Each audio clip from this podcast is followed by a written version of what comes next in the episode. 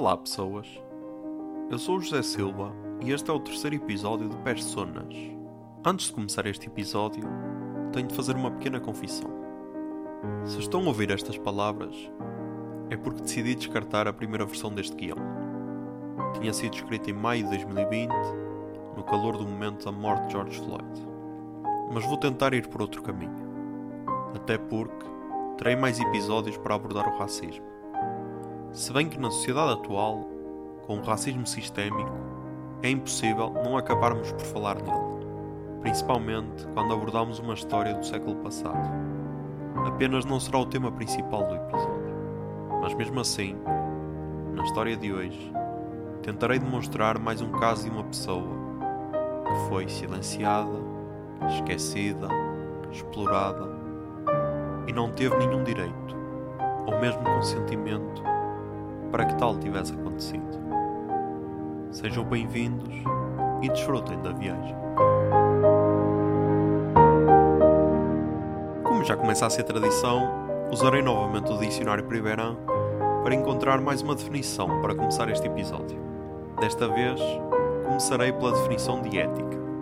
Ética vem do latim ética, do grego etike e também ethos que é um costume ou um hábito, e significa parte da filosofia que estuda os fundamentos da moral, conjunto de regras de conduta de um indivíduo ou de um grupo. Mas agora precisamos de ir a uma subcategoria da ética e procurar a definição de ética médica. E segundo o mesmo Priberan, significa conjunto dos problemas postos pela responsabilidade moral dos profissionais de saúde em relação aos pacientes. E sim, a persona em análise hoje é um dos casos mais conhecidos em que a ética médica deixou muito a desejar. Mas vamos com calma e comecemos pelo início. Loretha Pleasant nasceu a 1 de agosto de 1920 em Roanoke, no estado norte-americano da Virgínia, filha de Eliza e Johnny Pleasant.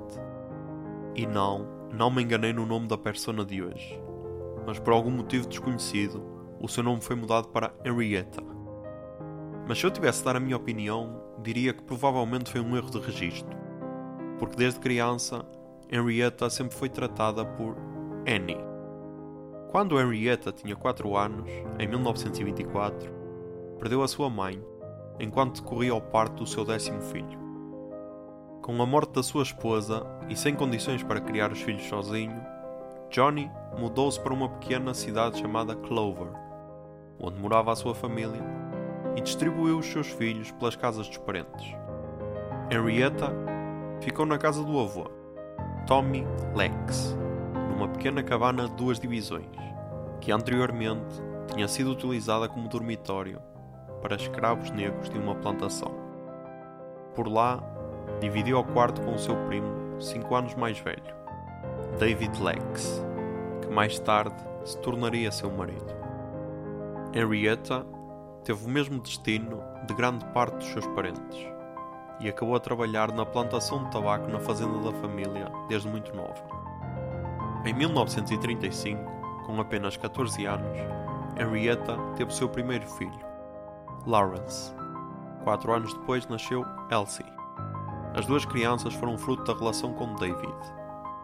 A 10 de abril de 1941, quando Henrietta tinha 20 anos, casou com David e, ainda naquele ano, um primo da família, Fred Garrett, convenceu o casal a abandonar a plantação de tabaco e mudar-se para o estado de Maryland, onde Henrietta poderia trabalhar na Betwell Steel, uma siderúrgica líder na produção naval, e assim ter melhores condições de vida.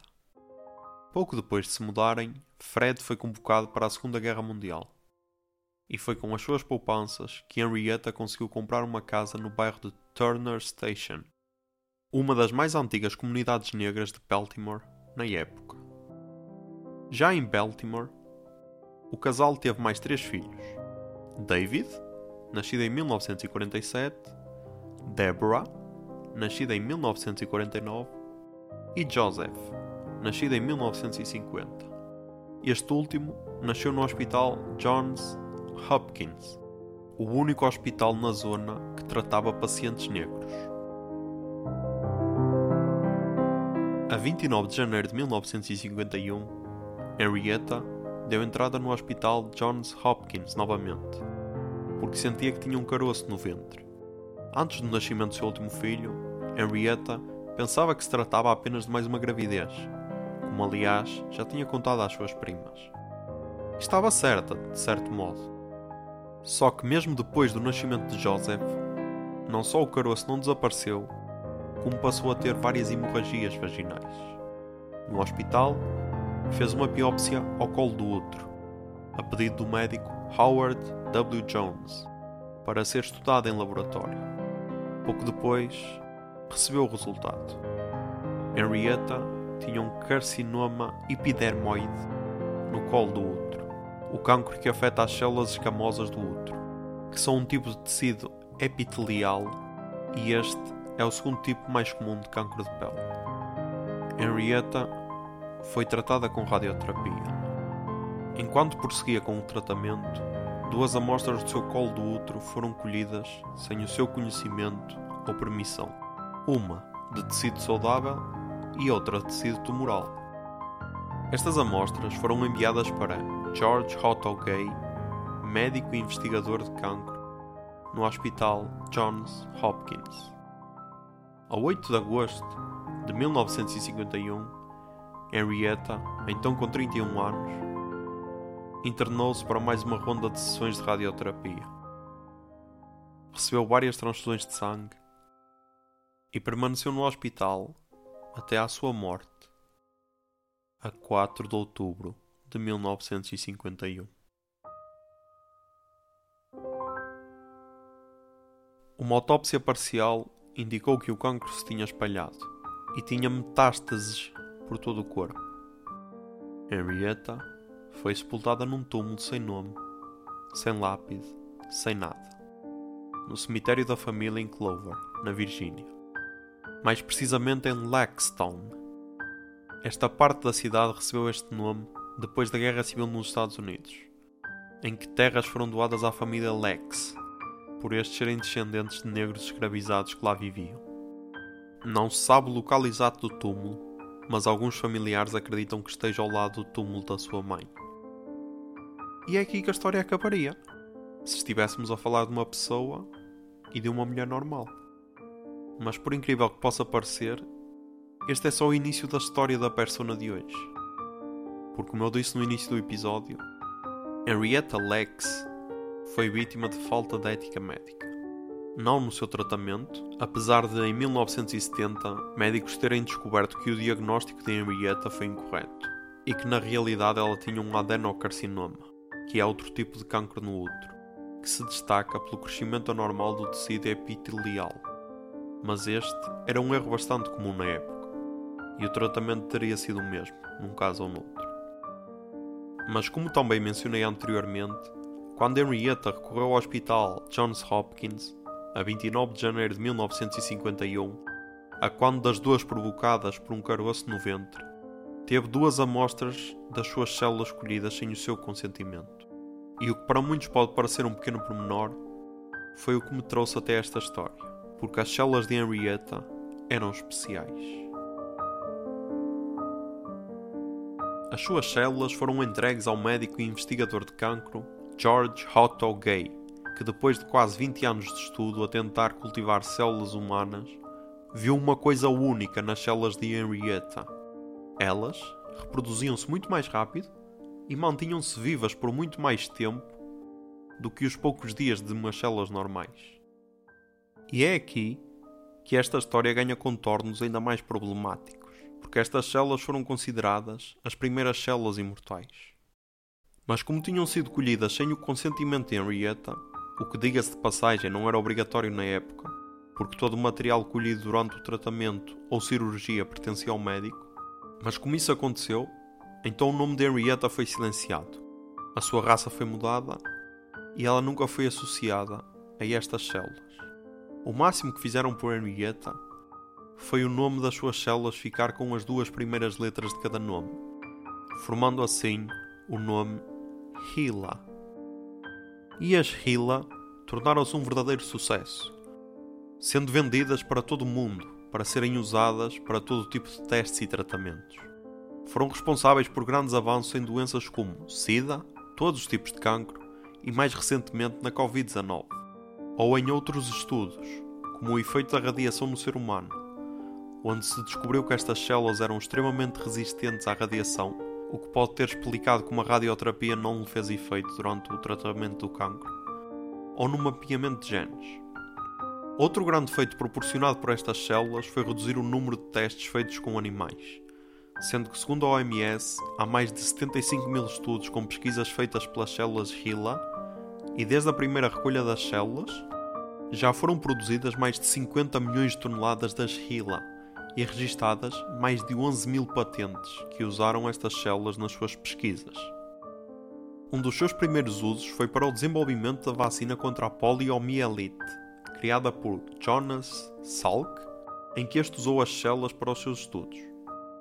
E este talvez seja o maior dilema moral até agora, porque, apesar de todo o desenvolvimento que a obtenção de uma amostra sem permissão conseguiu produzir, continuará a ser sempre uma amostra sem permissão, principalmente porque o Hospital Johns Hopkins sempre fez tudo para guardar segredo, mesmo quando no começo dos anos 70, quando outras células foram contaminadas, tal era o poder de propagação da HeLa, e os familiares de Henrietta foram chamados para um suposto exame de sangue, que na verdade não se tratava de nada para além de mais uma recolha para obter informações acerca da genética familiar, para melhor entender as células de Henrietta.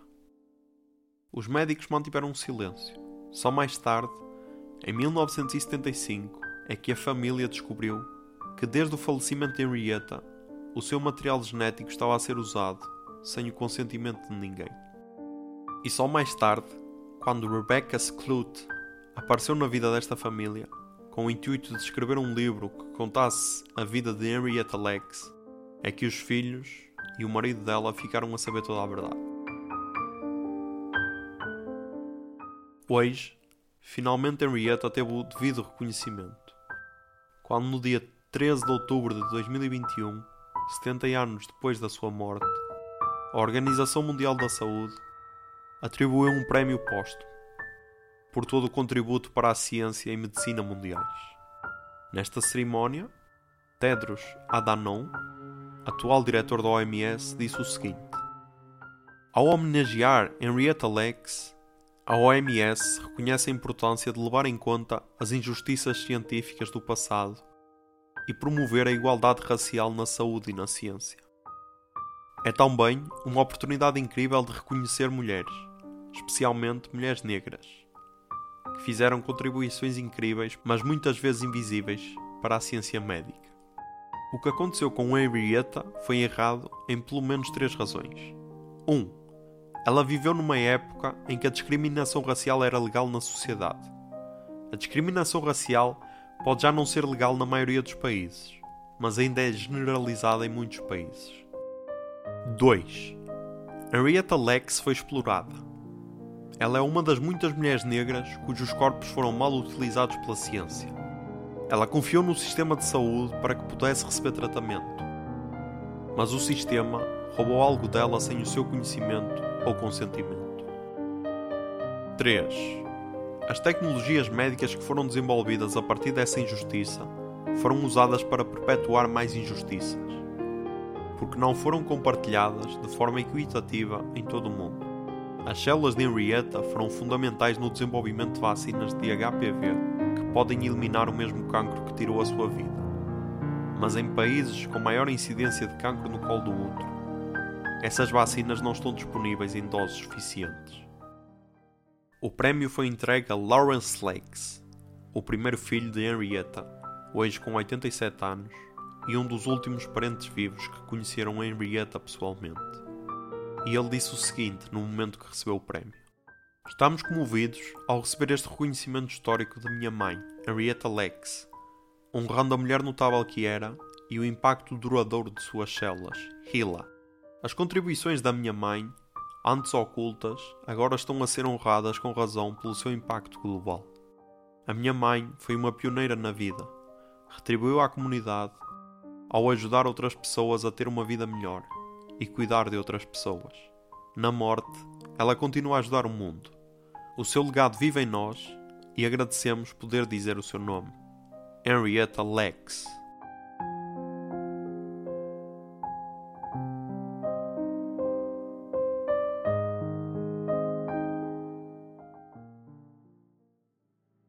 Esta história foi contada por Rebecca Skloot no The Immortal Life of Henrietta Legs, publicada em 2010, e que deu a conhecer ao mundo a história desta mulher maravilhosa. Atualmente, o livro encontra-se escutado em Portugal na versão traduzida, mas está disponível em inglês. Mas podem ver o telefilme da HBO com o mesmo nome, lançado em 2017. Este foi provavelmente o episódio mais difícil de escrever até agora porque a meio do processo decidi começar tudo de novo. Mas se há persona que merece isso, é sem dúvida Henrietta Lex, que continuará a ajudar a ciência e, por consequência, todos nós. Espero que tenham gostado e até ao próximo episódio.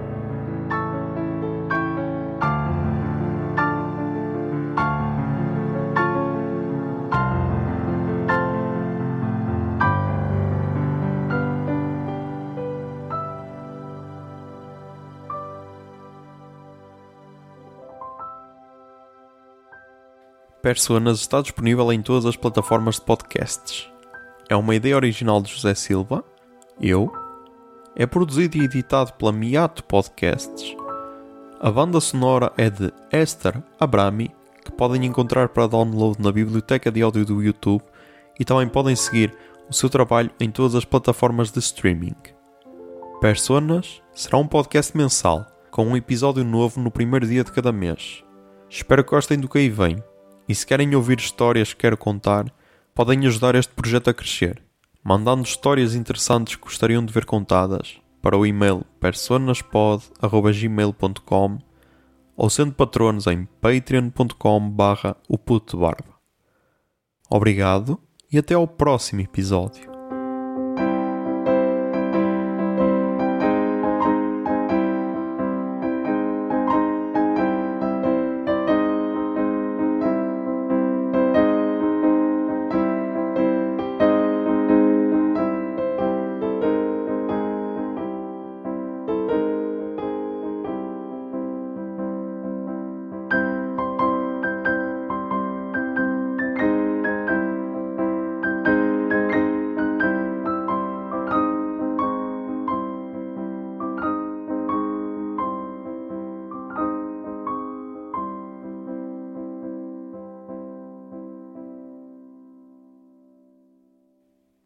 Miato fica no ouvido.